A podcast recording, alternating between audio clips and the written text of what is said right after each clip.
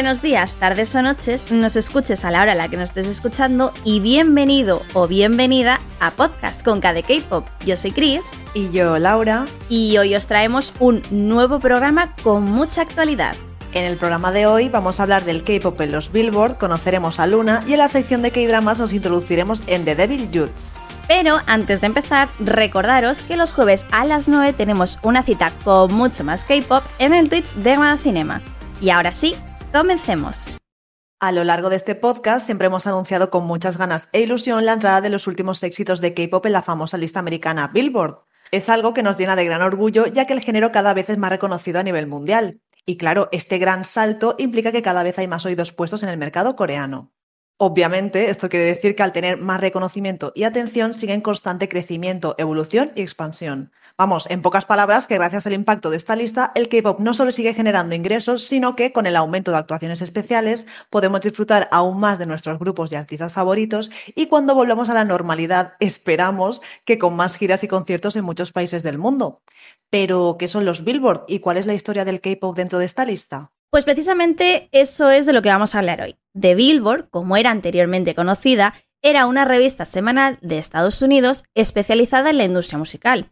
De hecho, es una de las revistas especializadas más antiguas del mundo, siendo fundada en el año 1894 y, a día de hoy, como ya sabéis, sus listas de éxitos se siguen manteniendo como un referente en el panorama musical, no solo estadounidense, sino a nivel mundial en muchos casos.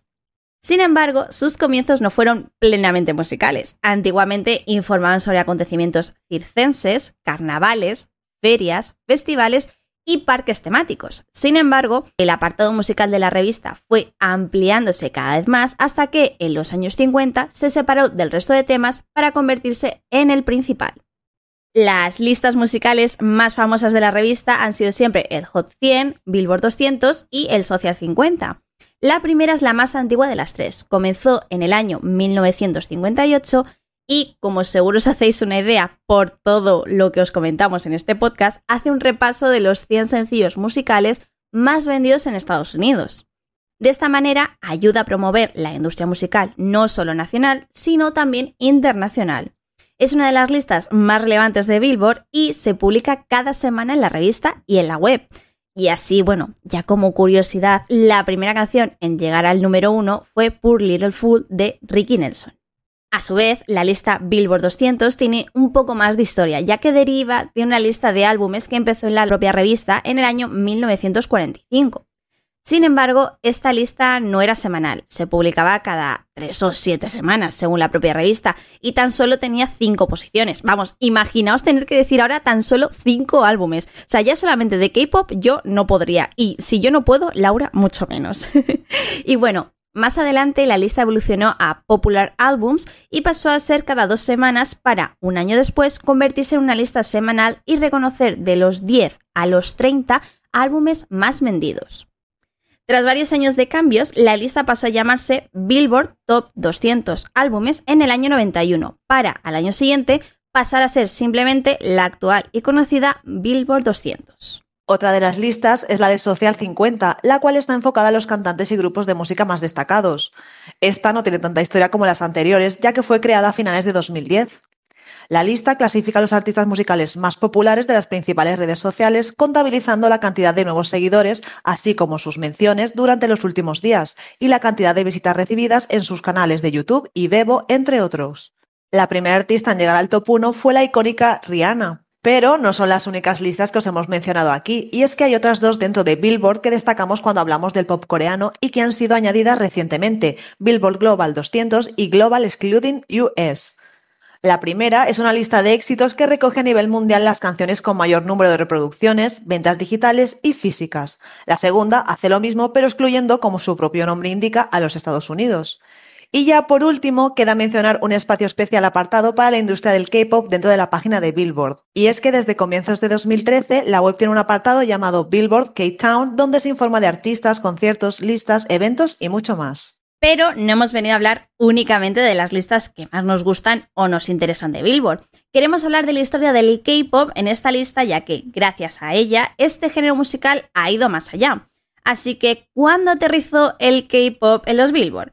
Pues para ser exactos, la primera vez que la palabra K-pop se utilizó en la revista fue en octubre de 1999, donde se habló de cómo Corea del Sur permitió algunos eventos en vivo de Japón. Durante los años siguientes encontramos también algunas entradas sobre noticias de la industria musical, como la asociación entre SM Entertainment con la marca japonesa Avex Tracks para promocionar a sus artistas en el país nipón, y la apertura de los canales de música 24 horas del país como Channel V Corea o MTV Corea. También se habló del concierto antipiratería que se celebró en Seúl en el año 2003, de los vídeos musicales de JYP Entertainment para el lanzamiento de los móviles de la compañía de telecomunicaciones SK Telecom, del aumento de las ventas digitales o de la llegada de MTV Corea a Estados Unidos en el año 2006. Pero el gran pistoletazo de salida comenzó ni más ni menos que con JYP, sí, nuestro querido Park Jin-young, apareciendo en junio de 2007 en la portada de la revista. Esta fue la primera aparición de un artista en la revista física de Billboard, bueno, en el caso de JYP, artista, productor y CEO. El siguiente es un artista conocido en nuestro podcast como El Descamisado, en efecto, nuestro queridísimo Rain. Apareció en la revista en 2008 por su debut en la película de Hollywood Speed Racer, más adelante también fue mencionado por aparecer en el Late Night Talk Show de aquel momento, y no, no era el de James Corden o Jimmy Fallon. Ese mismo año, nuestra querida Boa también fue reconocida por ser la primera artista en participar en el evento musical de iHeartRadio que se celebró en Anaheim. Y tras esto pasamos a 2009, año donde empezaron a llegar los primeros éxitos musicales. La reina que comenzó este camino no podía ser otra que la mismísima Boa, quien, con su primer álbum de estudio, entró en el puesto 127 de Billboard 200, consiguiendo el título de la primera artista de K-pop en entrar en esta lista. Otras reinas, también protagonistas del mundo del K-pop ese mismo año, fueron las chicas de Wonder Girls comenzaron siendo mencionadas en la revista por ser teloneras de los Jonas Brothers durante su gira mundial, pero poco tardó la crítica en comentar su primera actuación en las televisiones del país. Algo que, como podéis esperar, impactó hasta tal escala que el 31 de octubre de ese mismo año el grupo debutó en el puesto número 76 de los Billboard Hot 100 con Nobody. Durante 2010, el K-pop no tuvo tanta repercusión en la revista o en sus listas como el año anterior, pero sí podemos destacar la entrada del SM Town Live World Tour de ese año en el top 10 de conciertos. Además, a lo largo del año hubo varias votaciones en la revista donde se destacaron a varios artistas del género como Wonder Girls con el grupo masculino JYJ. Y si tenemos que pensar cómo de popular era nuestro querido rey en Estados Unidos, creo que el artículo sobre su alistamiento militar en 2011 nos permite hacernos una idea de cuán querido era el artista. Sin embargo, no es todo lo que podemos destacar de ese año, y es que en agosto se lanzó la lista Corea K-Pop Hot 100, que fue encabezada por el top 1 de Sistar con la popular canción So Cool. Llega 2012 y con él un año de mucha marcha, porque, telita, en marzo el grupo Big Bang entró con Alive en el puesto 150 de Billboard 200, y ese mismo año Psy hizo su aparición en el top 1 de Social 50, siendo el primer artista coreano en entrar en esta lista. Por supuesto, el Gangnam Style fue mencionado en múltiples ocasiones a lo largo del año, no solo por la popularidad de la canción, sino por sus apariciones en la televisión americana. Sin embargo, no fue hasta octubre de ese mismo año que entró en el puesto número 2 del Hot 100. En 2013, todo el mundo seguía hablando de Psy, pero no era el único protagonista. Las chicas de Girls' Generation arrasaron también con I Got a Boy en los YouTube Music Awards, y para cerrar el año, G-Dragon fue reconocido en el puesto número 9 de Billboard World Album Artist Year en Chart. El año siguiente pudimos disfrutar de no solo uno, sino dos éxitos del K-pop en Billboard 200 con la entrada en el puesto 61 de Crash de 21 y en el puesto 110 Mr. Mister de Girls' Generation. Esta fue la primera vez que dos grupos de K-pop estaban en la lista al mismo tiempo, y para poner la guinda del pastel a 2014, las chicas de 21 volvieron a aparecer con Crash y su éxito I Am the Best en varias listas de la revista. En 2015 no podemos olvidarnos del éxito de EXO con su álbum Exodus, que no solo batió récords, sino que logró entrar en el puesto 95 de Billboard 200. Y tampoco podemos olvidarnos de Big Bang logrando tres top uno en la lista World Digital Songs o el debut de Taeyong en las listas de la revista, ya como solista. Y llegamos a 2016, año en el que GOT7 alcanzó en abril el segundo puesto de Social 50, Blackpink dio un golpe en la mesa en agosto con sus temas Bumbaya y Whistle, y BTS se posicionó en el top 1 de la lista en octubre, siendo el primer grupo de K-pop en lograrlo. El grupo cumplió un hito en la historia del K-pop no con uno ni dos, sino tres álbumes dentro de Billboard 200. The Most Beautiful Moment in Life Part 2 en el puesto 171, The Most Beautiful Moment in Life Young Forever en el 107 y Wings en el número 26. Por si esto fuera poco, al año siguiente se superaron logrando tener cuatro álbumes en Billboard 200 sumándose a los anteriores el de You Never Walk Alone. También consiguieron la primera victoria en los Billboard Music Awards, siendo el primer artista coreano en lograrlo. En 2018 pudimos ver a varios grupos de chicas como Twice, Blackpink o Red Velvet triunfar en las distintas listas musicales, así como la entrada de RM en la lista Rock Digital Song Sales.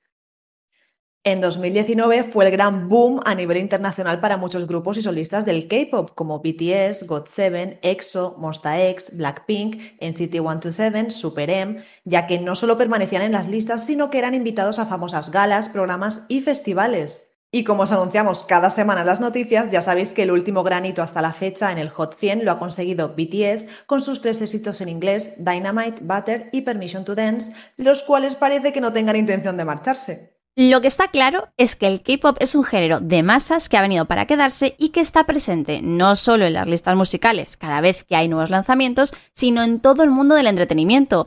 Y como nos gusta decir por aquí, K-Pop World Domination. Y como en cada programa, seguimos conociendo los grupos más relevantes del mundo del K-Pop y queremos hacerlo de la mano de sus seguidores más fieles. Como ya es costumbre aquí en Conca de K-Pop, cada semana invitamos a un fan de un grupo o solista del pop coreano para contaros de una forma diferente lo mejor de cada uno y eso que les hace tan especiales. Y en esta ocasión toca hablar de Luna, y para ello contamos con una invitada muy especial que podríamos decir que ya forma parte de la familia, nuestra querida Gladys, que ya vino hace meses a hablarnos de las chicas de Red Velvet. Bueno, pues es una amante de los grupos femeninos, como nuestra Cris del pasado, y también forma parte de la fanbase de Luna. Buenas. Bueno, Gladys, lo dicho, estamos encantadas de tenerte aquí una vez más y como ha dicho Laura, es que ya eres parte de la familia, porque entre el podcast, entre el streaming y todo, es que eres, eres una más. Vamos a tener que hacer una sección aquí astral, ¿no? Con, contigo. ¿eh? Leyendo cartas astrales de idols del K-pop, uf, una fantasía. Me parece, oye, algo, algo a tener en cuenta. Pero bueno, hoy has venido aquí a hablarnos del maravilloso girl group de Luna Así que vamos a empezar por el principio, ¿vale? Cuéntanos, ¿quién es Luna y quiénes lo componen? Pues a ver, Luna es un grupo de, de 12 integrantes que sus nombres artísticos son Hyejin, Hyunjin, Hasol, Jojin, Bibi, Kim Lip, Jinsul, Cherry, Ives, Chu, Gowon y Olivia. Y yo pido perdón porque sé que pronuncio mal el nombre de Ives, ¿vale? Pero es que no sé francés. A ver, para comenzar, como grupo debutaron el 19 de agosto de 2018 en Corea y el 15 de septiembre del 2021 en Japón. Pero realmente lo diferente de este grupo es que fueron revelando una a una todos sus integrantes y fueron sacando un solo cada una. Entonces, realmente, como empezó todo, fue a finales de septiembre, que fue cuando se presentó a Hijin, y cuando salió a la luz su single el 4 de octubre de 2016. Porque claro, si no me equivoco, antes de crear todo Luna, ¿no? Fueron sacando cada una sus propias cosillas, ¿no? Y luego cuando ya estaban todas presentadas, corrígeme, fue cuando dijeron, no, no, es que estas muchachas son, son este grupo entero. Sí, sí, claro, efectivamente, fueron sacando una a una y a su vez iban haciendo subunidades. Por ejemplo, salieron las cinco primeras chicas y exceptuando a Jojin, pues hicieron una subunidad que se llama Luna un tercio. Luego sacaron a otras tres chicas más, hicieron otra subunidad y luego por último a las últimas cuatro y sacaron otra subunidad. Y ya cuando todo el mundo pensó que eran subunidades, pues dijeron, no, no, son las 12 chicas, pertenecen al grupo, son un grupo entero. Ya fue pues cuando debutaron en, en 2018. Oye, me encanta la carrerilla con la que has dicho los 12 nombres, yo sería incapaz. Pero bueno, cuéntanos cuál es la historia de Luna, cómo han ido creciendo y destacando la industria. Pues han ido evolucionando de una forma, yo creo, muy interesante, por lo que he comentado antes, de que yo al menos no he visto ningún grupo anteriormente que hayan ido debutando una a una las chicas, porque cabe destacar que primero era como que sacaban un teaser de la chica y luego sacaban el solo. Y claro, me parece súper interesante eh, esto y luego el hecho de ir formando subunidades hasta que ya han debutado como un grupo completo y qué debut con el single de, de Favorite. Y bueno, ya no hablemos de, su siguiente comeback, que fue con el álbum Plus Plus, con el temazo de High High, eh, un temazo totalmente para mí veraniego, de concepto de, verano que, que, te atrae. Y lo dicho, han evolucionado de una forma muy, muy buena y para mí, desde mi punto de vista, uno de los mejores girl groups que tenemos ahora mismo, sobre todo de esta generación, sobre todo a nivel del baile, porque sus coreografías son muy difíciles, están trabajadísimas y son muy, muy, muy coordinadas. Para mí son uno de los girl groups que, hablando de las coreografías, más destacan. Encima da gusto, ¿no? Ver un grupo tan grande, la coordinación que tienen a la hora de bailar. Sí, sí, totalmente. Es más, te ves los dance practice que tienen y yo digo, muchachas, eh, cariños, ¿qué hacéis para bailar así? ¿Qué hacéis para tener esa coordinación? No, no, no me entra en la cabeza. Totalmente de acuerdo, ¿no? O sea, yo me, empecé a fijar en ellas a través de, si no me equivoco, corrígeme, la de So What, creo que se llama la canción. Sí, sí, eh, efectivamente. Exacto, ¿no? Y yo empecé a conocerlas a través de ahí y precisamente me enganchó eso, cómo siendo tantas, eran tan coordinadas, tenían unas coreografías tan llamativas y la verdad es que desde ahí, pues lo dicho, me empecé a, lo típico, al pozo, ¿no? Como decimos aquí. Y, y, la verdad es que son, son de 10. Pero bueno, vamos a hablar un poquillo así de, de la chicha, ¿no? De, de, cada una de ellas y de ellas también como grupo, ¿no? Háblanos de eso, de, de los puntos interesantes, pues curiosidades, anécdotas. Hay momentos que digamos, estas chicas son de otro mundo, bueno, de otra luna, XD, y, bueno, es que, y que nos enganches. No son de otro mundo, no son de otro mundo, son de otro universo. Eso. Porque literalmente, bueno, las teorías que hay sobre este grupo es eh, al nivel de, por ejemplo, BTS, de volarte la cabeza en mil pedazos, completamente así, o sea, porque tienen un universo, se llama Lunaverse. Quiero decirte, eh, no tengo bastante con universos como el de Marvel para meterme yo en un universo de, de 12 coreanas. Bueno, no son 12 coreanas, me rectifico, hay, hay una integrante china, pero quiero decirte, eh, me vuela la cabeza. Luego, así como datos interesantes, tienen un web drama que se llama Do You Remember the First Time We Met? Que a ver, no es el mejor web drama del mundo, pero si te gusta el grupo, estás empezando a estanearlas, pues está muy bien, que además está publicado en su Facebook y en el canal oficial de YouTube del, del propio drama. Luego también, no sé si recordáis que hubo un, un programa de supervivencia que hizo Jang Hyun Suk de YG que se llamaba Mix Nine y el 25 de septiembre se confirmó que iban a ir tres integrantes de Luna que fueron Hyejin, Hyunjin y Hassel, que fueron las, las tres primeras integrantes que se desvelaron de Luna. Finalmente, pues desgraciadamente Hassel no consiguió pasar las audiciones, pero Hyejin y Hyunjin sí. Y bueno, después de la transmisión del segundo capítulo, que fue el capítulo en el que aparecieron las chicas, bueno, tendencia número uno en Naver, cuatro en Melon, tendencia en Twitter, en todos los lados. Luego, algo muy interesante y que tiene que ver ligado al anterior de las coreografías, eh, como parte del concepto de hashtag bar, para el comeback que hicieron, comenzaron una serie de, covers, que fueron tres, que la primera fue de Fire de BTS, que bueno, fueron tendencia en YouTube, eh, fue tendencia en Twitter a nivel mundial, y bueno, llegaron al millón de visualizaciones como en cosa de una semana, que para un girl group que relativamente era reciente y que no tenían tanta fama, eh, bastante rápido. Luego este concepto de hashtag ban siguió con Cherry Bomb de NCT 127, que bueno, con esta tuvieron la ayuda del coreógrafo propio de NCT, más el de su compañía de Blockberry Creative, y fueron también tendencia en YouTube y luego tendencia también en, Twitter, ellas como grupo, más luego las integrantes. Y ya toda esta parte del concepto ban se cierra con la cover de Eclipse de GOT7, que fue lanzada a través del Idol Cover Dance Challenge. Que bueno, es que si os miréis estas coreografías, nada, mi expresión, la peluca volando. La peluca está eh, en Galicia, es que ya no está en Cuenca, que se ha ido a Galicia. O sea, literalmente unas coreografías, bueno, las coreografías no son suyas, pero bueno, una coordinación. No sé si os pasa esto de que cuando escucháis o, o veis un dance practice y se escuchan como los pasos en el suelo acompasados, que nos parece súper relajante, pues esto este vídeo es para ponértelo así.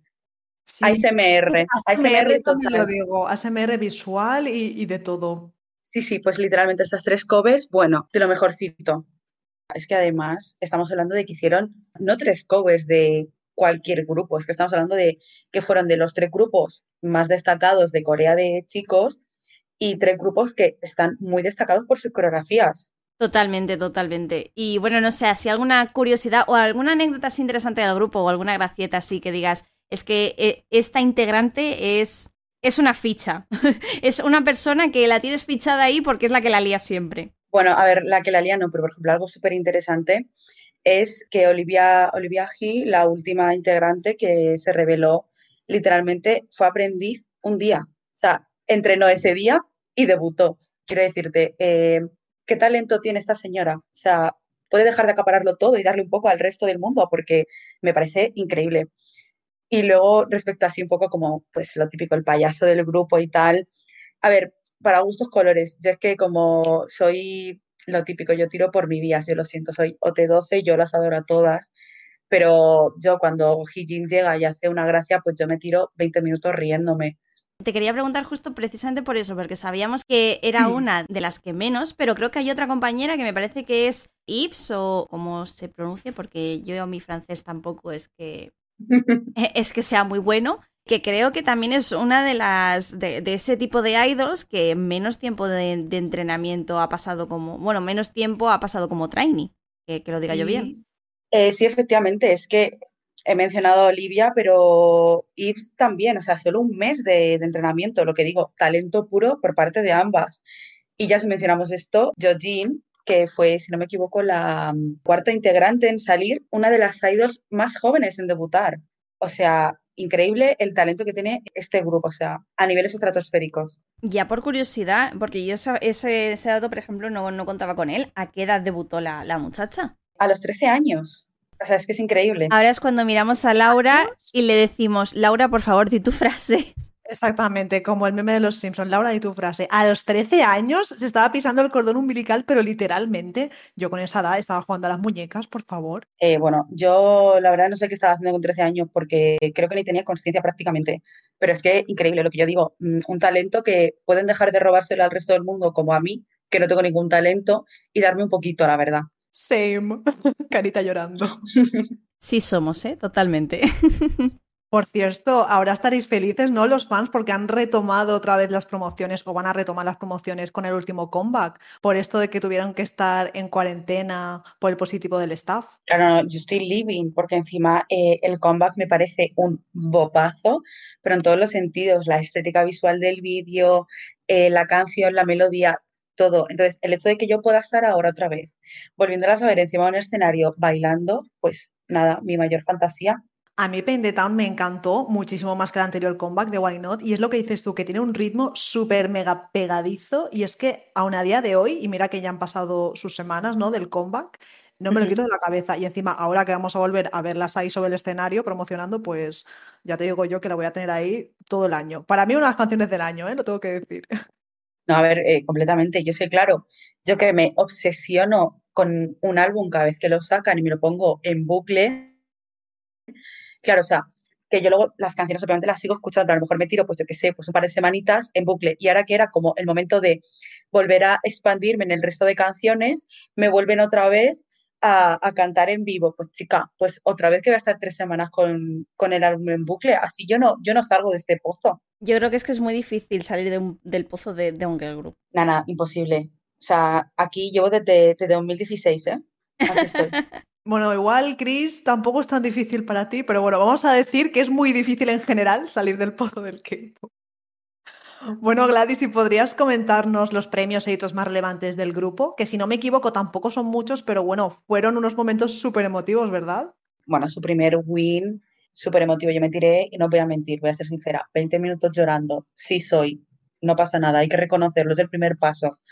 Y luego encima es que el win, pues sin Hassel, porque ha estado en hiatus un tiempo, y claro, ahora habían conseguido el primer win OT12 entonces, claro, la llorada que se ha pegado aquí todo el mundo, la llorera, o sea, no yo, ellas, todo el fandom, todo el mundo. Y luego ya, bueno, esto como premio de, pues lo típico, el First Win, First Win con Hassel, etcétera, pero bueno, si hay que hablar de hitos, podemos hablar de que se ha convertido en el primer grupo femenino que ha ganado el premio popularidad basado únicamente en votos de los fanáticos, el de los eh, Asia Artist Awards, primer grupo femenino. Luego también primer grupo femenino coreano y segundo en general, que ha alcanzado la posición 1 en los charts de álbumes, tanto en álbumes como en canciones de iTunes de Estados Unidos. O sea, muy, muy fuerte. Y, ya, pues, por último, así para comentar, que es que se ha convertido en el cuarto grupo de, la cuarta generación en debutar en el Unit World Chart Top 10 con el mini álbum de, de Ant y llegando al puesto 7, vendiendo 63.000 copias, duplicando las de 12 O'Clock. Cada comeback que hacen se superan. O sea, es que los únicos grupos que han logrado algo así son Ice One, The Idol e ITZY. O sea, estamos hablando de grupos muy, muy reconocidos dentro de la industria. O sea, es que podemos ver la tremenda evolución que han tenido y que están teniendo, porque con cada álbum rompen el récord que habían establecido con el anterior. Es que tienen una evolución grandísima. La verdad es que da gusto, ¿no? El ver cómo un grupo que sigues desde el principio y que te gusta tanto va pues de menos a más, ¿no? Esa evolución y ese crecimiento de, de todo ese trabajo y ese esfuerzo, ¿no? No, claro, o sea, es que yo cuando empecé, empecé desde el principio principio, yo recuerdo que los álbumes de los singles estaban hasta por 15 euros. O sea, que eso es una barbaridad de barato y ahora eso está carísimo porque han tenido tremenda evolución y ahora el fandom se ha vuelto tan grande que es que no, no dan abasto, o sea, no hay copias, está todo carísimo. Y quiero decirte, para mí, pues, a ver, por un lado, mm, como persona que intenta tener todos los álbumes, pues un poco pobre y un poco crying por mi, por mi dinero, pero por el otro lado es que es un sentimiento de, no sé, de estar súper orgullosa porque he estado ahí desde el principio, las he visto cómo han evolucionado tanto. Y bueno, háblanos ahora un poco de, del fandom, ¿no? Porque, bueno, a los fans se les llama de determinada manera, ¿no? Como en cada, en cada grupo de K-pop, ¿no? Que tienen un nombre concreto, pero es que además tenéis un lightstick bastante especial, ¿no? Los fans. Eh, sí, bueno, si, si empezamos por el, por, el, por el nombre, a ver, hicieron un poco, ¿cómo decirlo? Un poco el, meme, porque nos llamamos Orbit. Entonces empezaron a salir un montón de memes de, los cicles estos de Orbit. Claro, como son de colores y las chicas están representadas por colores, pues decía, ¿qué Orbit eres hoy? Orbit lila, eres Cherry, eh, Orbit eh, verde, eres Jojin. Y bueno, a ver, que tengo que decir que soy la primera que se río, la verdad. Pero que luego, en verdad, pues el, el nombre del fandom pues va mucho más allá. O sea, en coreano se pronuncia Obit y claro, la O representa la luna y bit eh, significa luz. O sea, somos como la luz que, que ilumina las miembros. Y luego el lightstick es que es, mm, ¿cómo decirlo? Chef Kiss es un palo con una corona. O sea, eh, la punta del lightstick es una corona. Quiero decirte, yo con ello me siento una reina empoderada. Que lo que soy gracias a este grupo pero es que es, bueno, es fantástico. Es como Magical Girl total, que aquí Chris y yo somos súper mega fans de Sailor Moon. pues cuando lo vimos, yo creo que nos, sí, sí, efectivamente, creo que nos recordó a eso, ¿no? Y para mí, es de los lightsticks más bonitos que hay. Es precioso y el hecho, el hecho de que puede dar varias funciones, para mirarte un concierto y estar ahí dándolo todo, o pues para hacerte un cosplay de Sailor Moon y te lo llevas, multifuncional. El dinero lo, lo tiene bien ahí invertido, está bien invertido. Yo no te voy a engañar, yo cuando vi el lightstick y vi que era mm, encima más largo que un lightstick normal, porque eso también hay que tenerlo en cuenta, y vi encima el estilo y todo, dije, mira, de verdad, eh, si no soy súper mega fan de Luna, no sé qué hago con mi vida, porque es que lo tienen todo. Un girl group, aunque ahora Laura me pegue. y, y, encima tienen un lightstick que es, o sea, fantasía, es fantasía. Nada, si es que fantástico, yo lo que te digo, el dinero está bien invertido en ese lightstick, es precioso en todos los sentidos. Yo la verdad es que solo tengo un lightstick y si la economía diese para más, tendría más porque me parecen súper bonitos.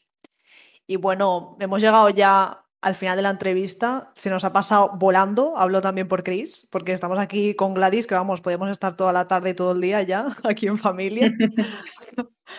Y nada, ya sabéis lo que toca ahora preguntarle. ¿Desde cuándo y cómo conociste a las chicas de Luna? ¿Y cómo te metiste en el pozo? Bueno, el tremendo pozo, mejor dicho, pero sí. A ver, yo las conocí, pues eh, no me acuerdo de la fecha exacta, yo tonta por no apuntármelo, pero diría que fue por octubre puede ser que una semana o dos antes de que saliese la segunda miembro, quiero decir, a mí yo estaba pues lo típico por YouTube y mi YouTube era todo K-pop total porque me acaba de meter al K-pop y solo me recomendaba K-pop. Y me recomendaron un vídeo que eh, se dice la captura del vídeo me pareció precioso y dije, uy, aquí tengo que entrar yo y vi Hijin Vivid y dije, uy, qué buena pinta tiene.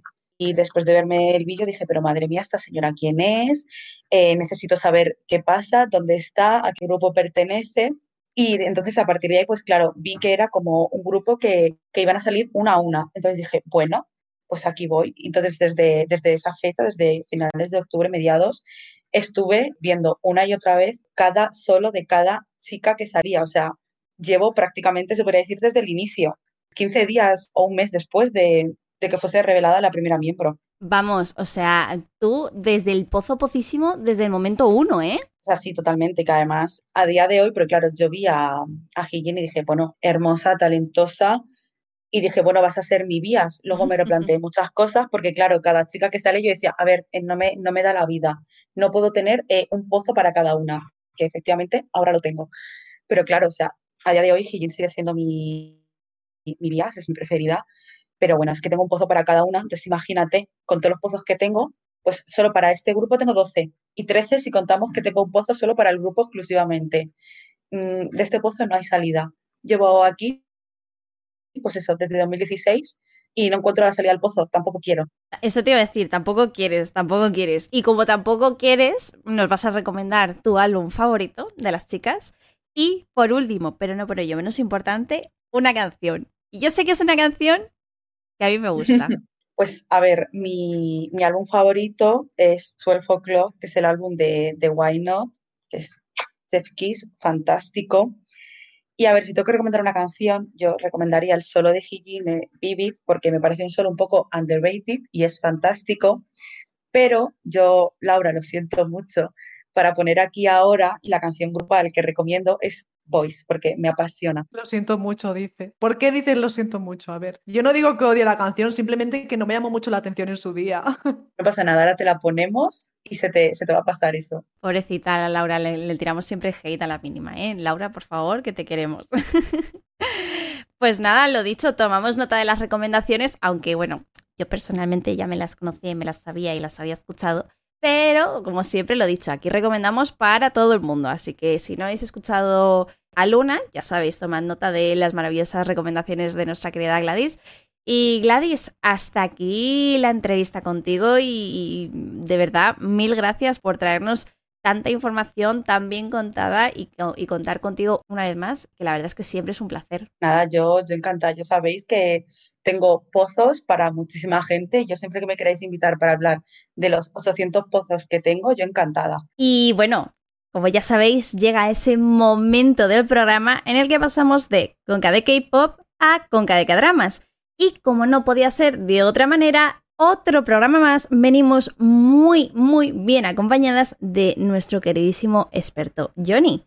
Cielo, ¿de qué nos vas a hablar hoy? Sorpréndenos. Hola chicas bonitas, queridos oyentes. Hoy vamos a impartir justicia porque nos vamos con el juez Diablo, uno de los últimos grandes éxitos de la cadena TVN, que está que se sale esta cadena últimamente. Y nos vamos a flipar, a flipar porque esta es otra flipada. Es que yo cada día alucino más, cada día me quedo como más absorbido en la pantalla de las cosas que nos están ofreciendo. Y ojito que el juez Diablo es bajo mi punto de vista, una pasada en todos los aspectos. Así que si os apetece, podemos hablar de él. Pues nada, háblanos del juez diablo, porque pinta interesante ya simplemente por el título. Vamos a situarnos en una Corea que tiene un umbral de pobreza alucinante y con ello al mismo tiempo hay bastante delincuencia. Digamos que Corea ahora mismo pues está, eh, no es la Corea que conocemos, o sea, es una sombra de lo que podría haber sido, realmente está en el fango y deciden que quizás es una buena idea hacer un reality show estilo Gran Hermano, por así decir, en la que se imparte justicia por televisión en un programa en la que el público puede formar parte pues de los castigos o de las sentencias y con ello utilizan la imagen de uno de los jueces más queridos en Corea porque es muy, muy conocido, porque es, eh, eh, eh, o sea, infalible. Este tío, o sea, hace, vamos, lo, que no te puedes ni, ni llegar a imaginar. Esa es la, pongamos, la idea universal del drama. Pero luego dentro del mismo drama hay muchos contextos, ¿vale? Digamos que nuestro juez, nuestro querido Ji Sung, aparte de ser un juez con mucho carisma y pues eso, el juez diablo, resulta que él prepara algo. Nos están enseñando que al mismo tiempo él tiene como su propia venganza interna que quiere utilizar bajo la excusa de este programa para reventar a todos aquellos que, bajo su punto de vista, han hecho las cosas que no tenían que haber hecho. Eso es por un lado. Por otro lado, tenemos grandes empresarios que parece que son buena gente, que miran por los ciudadanos y demás, pero son todos unos hijos de la gran, ¿vale? Y por otro lado, tenemos a un, pues, a un juez novatillo que se acaba de meter en este mundo y que ve que aquí está pasando algo raro. Entonces se junta como un pedazo popurrí y el espectador está que no sabe por dónde les va a salir. O sea, está, venga a dármela, dámela, a ver qué está pasando aquí, por favor, dame más, necesito más. Cada capítulo, y estamos hablando de capítulos de una hora y veinte, eh, van a ser 16 capítulos se pasan volando. Se pasan volando porque además está muy, muy bien realizada, es muy épica. Eh, lo que es el contexto global de la serie está muy bien llevada. Enseguida te atrapa, enseguida visualmente también te atrapa porque visualmente es una pasada. Y luego también da mucho juego y mucho morbo el tema del programa, ¿no? En sí, eh, el impartir justicia en la televisión haciendo partícipe a los ciudadanos, vamos, pues se crea ahí como un boom, como una, una ola de que solo se habla de ello. Pero, amigos, aquí los juicios no son los típicos juicios de, uy, un ladrón ha robado una cartera, uy, ha habido un asesinato. No, no, aquí los juicios van a saco, van a por gente importante, a por gente que todo el mundo conoce, ya pueden ser actores de cine, ya pueden ser empresarios gigantes o pueden ser incluso gente metida dentro de la política o, de los grandes estándares de Corea, ¿no? Y eso pues lo hace también un poco más que el público pues entra en hervor y dice, madre mía de Dios hermoso, ¿qué está ocurriendo aquí? Es una a mí me está encantando. De momento tenemos cinco capítulos y yo ya puedo decir en cinco capítulos, por lo que nos han mostrado, si sigue la estela, estamos ante un pedazo dramón, porque además no baja el ritmo, porque los malos son malos, porque los buenos no son tan buenos, porque hay malos que parecen buenos pero son cabrones, hay cabrones que parecen muy cabrones pero luego parece que no tanto y dices, madre mía, ¿qué está pasando aquí? Una pasada, de verdad totalmente recomendable el juez Diablo. Es que ya el título en sí te lo está diciendo, el juez Diablo. Un juez que imparte su propia justicia y como tiene el poder y la potestad para hacerlo, pues se toma la justicia literalmente por su mano. Y eso, pues vamos, eso es una movida muy seria. Yo este drama lo tengo en el punto de mira precisamente por los protagonistas, que bueno, ya has comentado tú que el protagonista principal es Jisung, que lo vi en Kill Me Help Me y me maravilló. Creo que no he visto ningún otro drama de este señor. Y entonces tengo muchísimas ganas de ver otro trabajo, ¿no? Y sobre todo este que me llama mucho la atención por la sinopsis. Y bueno, luego también tenemos a nuestro queridísimo Park Jin Young de God Seven. Totalmente, pero es que el elenco en sí, el elenco en general es una pasada. Tanto protagonistas como secundarios son todos de renombre, son todos conocidos. En el caso de Jisung, sí, a todos nos suena Jisung por su ¡Opa! Y que no dejaba tranquilo al pobre Park Seung en Kill Me Help Pero este hombre tiene una filmografía súper, súper, súper extensa. Tiene premios que yo creo que no le caben ni en la casa.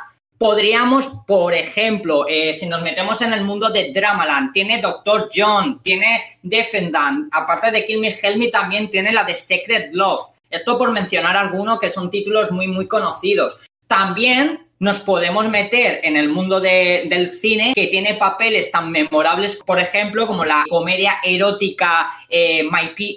Partner, donde aquí yo siempre lo diré, está la declaración de amor más bonita del mundo siendo grosera. Porque en vez de dedicarle una canción en plan, te quiero mucho, mi amor, no, está, eh, eh, le declara en una boda en plan, ¿a qué huelen tus bragas? Y dices, madre mía, me encanta, o sea, menuda confesión. ¿Qué me estás contando? Sí, sí, sí, es una, es una pasada. Además, o sea, comedia erótica, podéis ver por dónde van los tiros. Y si hablamos de confesión, precisamente en 2014 rodó una película que se llama Confessions. Entonces, Jisung es un pedazo de actor, le ha dado a todos los registros Aquí es impresionante el carisma que tiene, el papel que hace. Digamos que hace varios papeles dentro de su propio papel, ¿vale?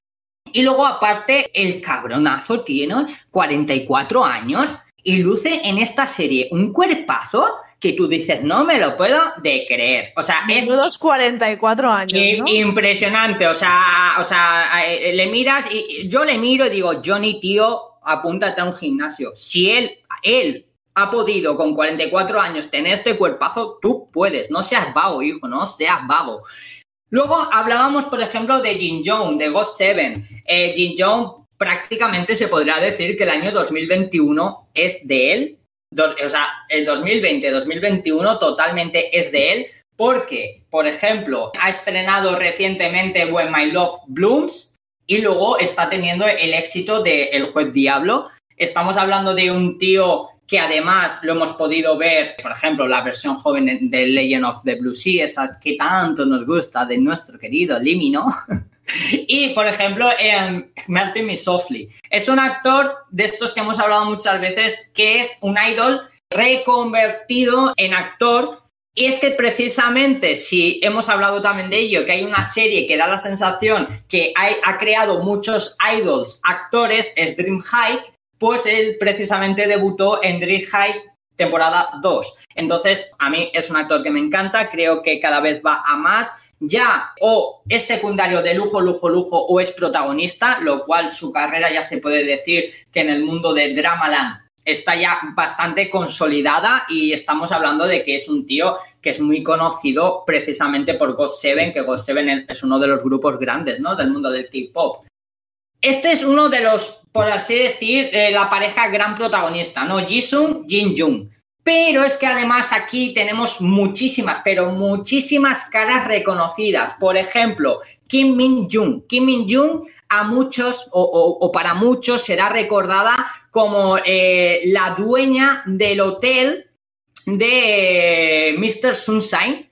No sé si la habéis visto. Ella, si no me acuerdo, recuerdo mal, hacía de Inakudo que era, bueno, un personaje súper emblemático, porque además e, es como que el que estaba un poco metido eh, entre las bandas de los japoneses y, los coreanos, estaba metida en todos los entuertos, es un personaje muy, muy, muy reconocido. Luego también lo hemos visto en Man to Man, lo hemos visto en My Fellow Citizen, lo hemos, lo hemos visto en New Heart o New Heart, que en inglés es muy chungo. Y luego en el tema de, en el tema del mundo del cine, le hemos podido ver en un papel, creo que era el, más reconocido de ella, que es la de Queen of the Night, que es una película también que te lo pasas pipa viéndola, que yo también la recomiendo mucho porque es una, es una gamberrada, es una comedia muy, muy, muy gamberra. Pero digamos que esta chica también ahora mismo es una, cara, una de las caras reconocidas en el mundo de, de Dramaland, como por ejemplo otro, es que bueno, este ya no es reconocido, es que este es omnipresente. Tenemos aquí a Hanai San, que este hombre junto a Don Insul, yo creo que son los dos actores que si entre ellos no se reparten todos los dramas que se hacen en Corea, eh, eh, eh, es que no existe una, una producción coreana. Es un tío que lo hemos visto en un montón, pero un montón de series, precisamente solo en 2021 ya ha salido en Season 7 o sea, vamos, vamos a hacer un poco memoria, memoria de lo que ha hecho este hombre solamente, solamente entre 2020 y 2021 para que nos hagamos una idea de la capacidad que tiene este hombre de aparecer en series. Solamente en 2020-2021 ha aparecido en Jaime y Mama, en 18 otra vez, en Dodo Sol Sol Lala Sol, en Royal Secret Agent, en Luca, en Mouse, en Law School, en Racket Boys, que se acaba de estrenar hace nada. Y estos solas son las que podemos reconocer porque hemos hablado de ellas o las hemos mencionado aquí. Pero es que hay muchísimos más títulos como More Than Friend, My Dangerous Wife y compañía que también son de 2020-2021 en las que él también ha participado. Este hombre es una pasada y, creo que solo, solo diciendo los nombres de las series en las que aparece ya todo el mundo sabe quién es y le pone cara. Otra de las actrices que a mí me encanta esta actriz, la hemos podido ver recientemente en Sweet Home y también la hemos podido ver en Estar Bien, No Estar Bien, es nuestra maravillosísima Park Yoon-jung, que aquí hace de policía, intenta hacer un papel más rudo, ¿vale? Así como, por ejemplo, en Está Bien, No Estar Bien, su papel es como más suave, más inocente. Sí es verdad que en Sweet Home es una de las guerreras, es esa mujer que va con su guitarra a todos los lados reventando a monstruitos. Pues por ejemplo aquí la podemos ver como detective, la gran mejor amiga de Jin Jung.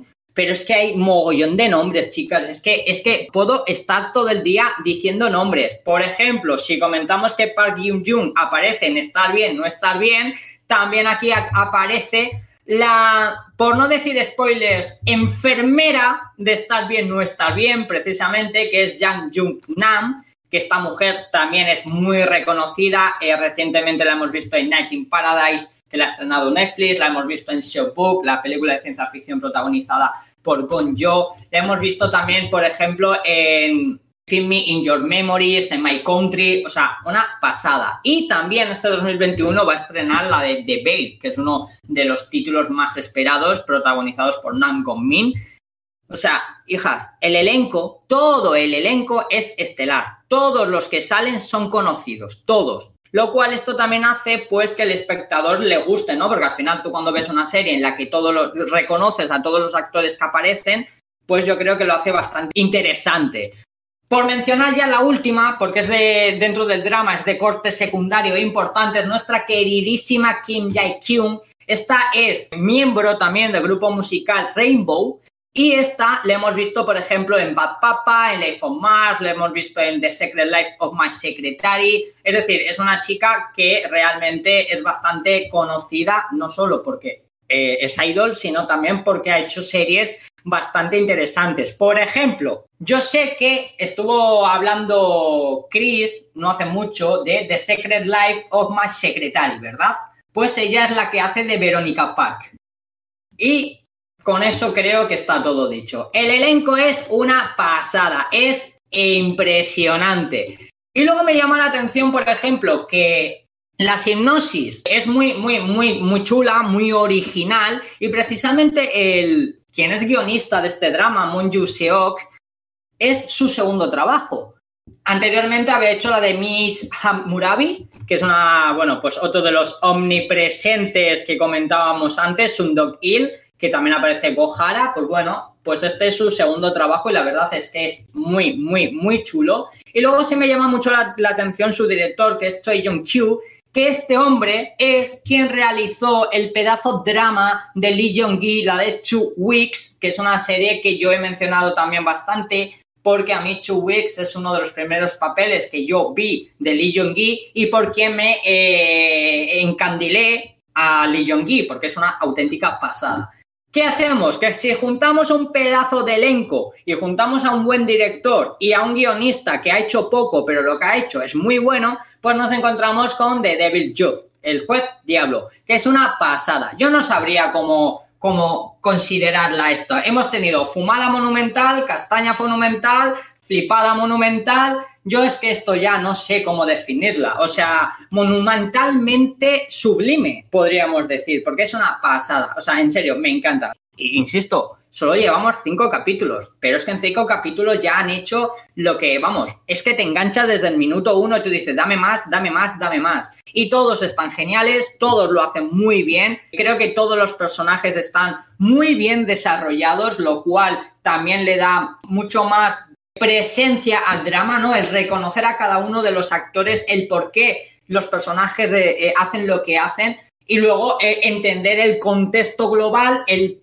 por qué Ji-Sung está liándola como la está liando, porque la lía parda. ¿Por qué Ji-Sung, este juez diablo, quiere tomarse la justicia por su mano? Aquí tenemos misterio, tenemos incluso eh, un hilo policial argumentalmente, dado que como como repetía nuestra Park Hyun Jung, hace de policía mejor amiga de Jin Jung. Jin Jung, que al mismo tiempo es el compañero de Ji Sung, pero es novato, él ve cosas raras, no se fía de Ji Sung, lo intenta investigar. Bueno, es, un lío del carajo y mola mucho, ¿eh? Y luego es muy épica. Tiene escenas muy, muy épicas y muy, muy chulas de estas que se te quedan en la retina y tú dices, madre mía, cómo mola esto. Yo no quiero ser cortarrollos, yo te escucho a ti súper emocionado y me dan ganas de verla más aún, a ver si me da la vida y pronto me pongo a ello. Pero es lo que dices tú, llevamos cinco capítulos, ¿no? Más o menos por ahí.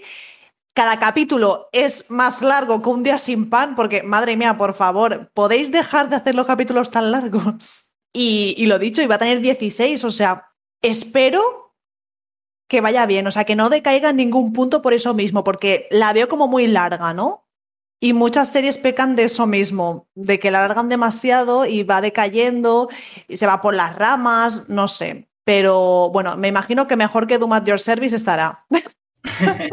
a ver, a ver, si es verdad que ahora estamos en una tendencia que les han dado por hacer dramas muy, muy largos. Yo realmente prefiero dramas más cortos. Mencionábamos la semana pasada la de un, eh, gran, un, gran, amor, un amor loco, que precisamente la magia de este drama era, eh, es que era un drama cortito y de capítulos muy, muy cortitos, lo cual te daban ganas de ver más, ¿no? Porque dices, madre mía, si solo he visto un capítulo, puedo ver dos y me da la sensación que estoy viendo uno de lo que eh, sería un drama normal.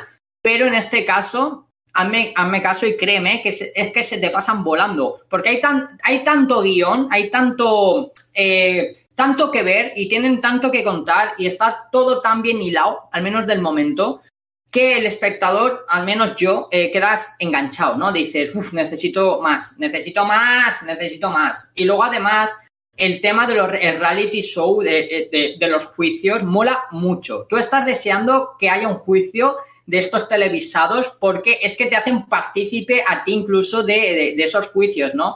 A mí me mola mucho, pero sí es cierto, estoy de acuerdo contigo que se nos va de las manos el tema de meter tanto, tanto, tanto metraje en una serie. O sea, prácticamente una serie es lo equivalente a una película. Y eso no puede ser. No puede ser. Ya no una serie, porque es que estamos hablando de cada capítulo. Es que al final cada capítulo, te ves dos capítulos y es como verte una serie. Te ves dos capítulos, es como haberte visto Avatar Titanic. Esto es así. Y esto no puede ser, chicotes. Pero bueno, que que es la tendencia, estamos en esta tendencia, pues a mí en este caso sí, me está, me está gustando bastante. Y yo creo, creo que ya con esto estaría todo dicho, así que si tenéis alguna pregunta o algo que añadir, yo me despediría como, como siempre con un zaraña, zarañe, qué, o qué. mientras no decaiga y no se transforme en una castaña monumental, yo encantadísima de que dure lo que tenga que durar, porque la verdad es que promete mucho. Vamos ahora con las noticias rápidas. El pasado 20 de julio, Honey de Exit fue diagnosticada con COVID-19 después de que su staff diera positivo. El cast y el personal del drama Idol the Cup se realizaron las pruebas tras haber estado en contacto con ella y todas sus actividades fueron canceladas. Ravi de Biggs ha fundado The Life, mientras que Grublin se centra en el hip hop, su nueva compañía pretende apoyar artistas de varios géneros. Su primer fichaje ha sido la solista Ai Dynamite de BTS ha superado las mil millones de reproducciones en Spotify. Es la primera canción de un artista coreano en alcanzar esta increíble cifra en la historia de la plataforma. Idol Radio volverá con su segunda temporada a través de la plataforma Universe a partir del 9 de agosto. El nuevo grupo femenino de JYP Entertainment, previsto para debutar en febrero de 2022 y del que no se tiene aún información, registró 40.000 copias vendidas de su single debut en tan solo 5 días. El presidente de Corea del Sur, Moon Jae-in, ha nombrado a BTS como enviado especial para la cultura y las futuras generaciones. El grupo representará al país en diferentes conferencias internacionales, además de asistir a la 75 Asamblea de la ONU en septiembre. Y ya tenemos fecha para el tan esperadísimo comeback de Stray Kids. Los chicos volverán el 23 de agosto con su segundo álbum completo. Tras la situación actual en Corea del Sur con el aumento de casos por COVID-19, Pledis Entertainment ha comunicado que el fan meeting de Seventeen, Caratland, previsto para el 8 de agosto, solo se llevará a cabo de manera online. SM Entertainment ha firmado un contrato con Creative Artists Agency con el fin de brindar nuevas oportunidades para AESPA fuera de Corea del Sur. SM ya se había asociado con la CAA el pasado 2019 para llevar a cabo las promociones globales de Super M y NCT 127. BTS aparecerá en Live Long de BBC Radio One el 27 de julio. Actuarán con Dynamite y Permission to Dance, además de realizar una cover de I'll Be Missing You de Puff Daddy y Faith Evans. Su emisión será el 28 de julio en BBC One y BBC iPlayer. JB lanzará su primer trabajo en Higher Music el 26 de agosto. El mini álbum tendrá un total de 7 canciones, incluyendo Switch It Up, la cual presentó el pasado mayo. El pasado 23 de julio, KQ Entertainment comunicó que San ya estaba recuperado totalmente del virus y que tras cumplir con la cuarentena, el resto de miembros de ATEEZ dieron negativo en las pruebas finales. Con el reciente regreso de Mingy tras su hiatus, el grupo ha retomado oficialmente sus actividades con ocho miembros. Debido a un contacto cercano de un miembro del staff con un paciente positivo por COVID-19, Skyly decidió posponer su debut, el cual tenía previsto para el 19 de julio. Finalmente, el grupo debutará el 4 de agosto con el single Fly Up High. En Hypen lanzará un remake de la popular canción Hey Tayo de los dibujos animados Tayo de Little Bass el 29 de julio. Berry Cherry ha anunciado que Ciel está trabajando en su comeback para este verano. The Fact Music Awards se llevará a cabo el 2 de octubre de manera online. Por suerte o por desgracia, porque nuestros queridos idols también tienen que descansar, esta semana no hemos podido disfrutar de todos nuestros shows musicales favoritos, aunque no ha sido porque les hayan querido dar un descanso, sino porque se han celebrado, se están celebrando de hecho, los Juegos Olímpicos. De hecho, tan solo hemos tenido dos ediciones, las cuales han sido Show Champion y Music Band, en esta última pudimos disfrutar de una actuación especial de los presentadores, es decir, de Arin, de Oh My Girl y Sobin, de TXT, que interpretaron Secret Garden y No Rules. Aparte de esta maravillosa interpretación, pudimos saber que los ganadores de ambos programas fueron los chicos de BTS con Permission to Dance, que cosecha ya su tercera y cuarta victoria consecutiva. Y bueno, pasamos a los comebacks de esta semana, pero antes ya sabéis lo que toca, comentar los de la pasada. Os recuerdo que tuvimos la colaboración de Suran con Wonstein, la de Cold con Baekhyun de EXO, la de Alexa con Daedo, la versión en coreano de Baby I Love You interpretada por Kim Se-yeon, el nuevo single de Big Boy y el EP de DPR Live. Si me tengo que quedar con una canción diría que Hyopo Hairstyle de Big Boy me parece súper, súper pegadiza y bueno, además lo que os comenté la semana pasada del cameo de la Woga Squad al completo. El Envy, la verdad es que, madre mía, es súper, súper divertido y no tiene ningún desperdicio. He de decir que la verdad es que el Envy me gusta mucho, pero si yo me tengo que quedar con una, me voy a quedar con la de Alexa con Daedo, porque es es que ya lo tiene en el nombre, en el propio nombre, no me acuerdo ahora mismo exactamente cómo es el nombre, Summer eh, algo, o sea que a mí ya Summer sabes. Breeze, me parece, Summer Breeze. Creo que era Summer Breeze, sí, es algo así. Yo me acuerdo que tiene la palabra Summer y ya sabes que a mí las canciones de verano, las canciones de verano y yo somos uno, Laura. Entonces a mí las canciones de verano y encima si sale Alexa, que me encanta, y encima Daedo, yo no lo conocía y me está gustando el muchachillo, pues oye, mmm, pa'lante, ¿sabes? De hecho, es la única canción que tiene hasta la fecha, porque es un youtuber que se llama Buffdin11 yo me quedé loquísima. Digo, hola, va a hacer una colaboración con un youtuber. Pero la verdad es que me ha gustado bastante y aparte, Alexa, ese cambio de estilo que ha pegado así para verano, vamos, y sabemos que rapea súper bien y luego tiene unos vocals en esta canción, lo demuestra. Totalmente, totalmente. O sea, por eso es algo de lo que más me ha traído de la canción, ¿no? O sea, no solamente la tónica veraniega, que ya sabes que yo, muy fan de, del verano y de las canciones del verano, como he dicho antes, pero también precisamente eso. Y oye, me dejas un poco con la cosa, porque es eso. Yo lo había escuchado el muchacho y digo, jope, qué envidia, ¿no? Qué, qué, guay. Pues escucharé más adelante cosas suyas, ¿no? Y ahora que me dices que es youtuber, me dejas ahí un poco a cuadros. Jope, en Corea todo el mundo sabe cantar bien. O sea, es, es un más de ser coreano el cantar bien, porque madre mía, qué envidia, de verdad. Bueno, cantar, actuar. Ya sabes que allí parece que nacen con un don. Saben hacer de todo. Totalmente. Y otro trabajo que me ha gustado mucho ha sido el nuevo EP de DPR Live. Ya había sacado como tema prelanzamiento Yellow Cab, que me gustó un montón, pero es que en el EP podemos encontrar grandes colaboraciones como con Wasa, de Mamamoo y Benzino en Hula Hops o la de su compañero DPR Ayan en Boom. Yo la verdad, cuando encontré que, o sea, vi que había sacado una canción con Wasa, me quedé a cuadros. O sea, no lo he podido escuchar entero, ¿vale? Pero la verdad es que tengo ganas porque apunta maneras, apunta maneras de ser uno de esos discos que dices, bueno, esos discos, esos mini álbumes, porque al final no deja de ser un EP, es de corta duración, ¿no? Apunta a, a tener temazos de estos que dices, uh, me encanta. Sí, sí, aparte hay que decir que la colaboración con Benzino y Juasa tiene en VIP. Sí, sí, por eso mismo, es que yo lo estuve viendo en YouTube y lo típico de, lo dicho, que lo ves que, que, te sale la notificación en YouTube y tal, porque bueno, porque yo claro, pues como no soy fan de, de Mamamoo ni de Huasa ni de ninguna de ellas, pues, pues claro, no me salen este tipo de cosas, ¿no? En recomendados y tal. Entonces la vi y es lo típico que guardas para decir, vale, luego lo veo, ¿sabes? Entonces, por eso lo digo, que lo descubrí por eso, pero no me ha dado tiempo a escucharla todavía ni a escuchar todo el LP. Entonces, tengo ganas, porque lo dicho, es que encima cuando está Juasa es como símbolo de calidad. Sabes que esa canción no puede ser mala. Exacto, encima con la pedazo de voz tan característica que tiene Juasa, que queda bien en literalmente cualquier canción. Por eso.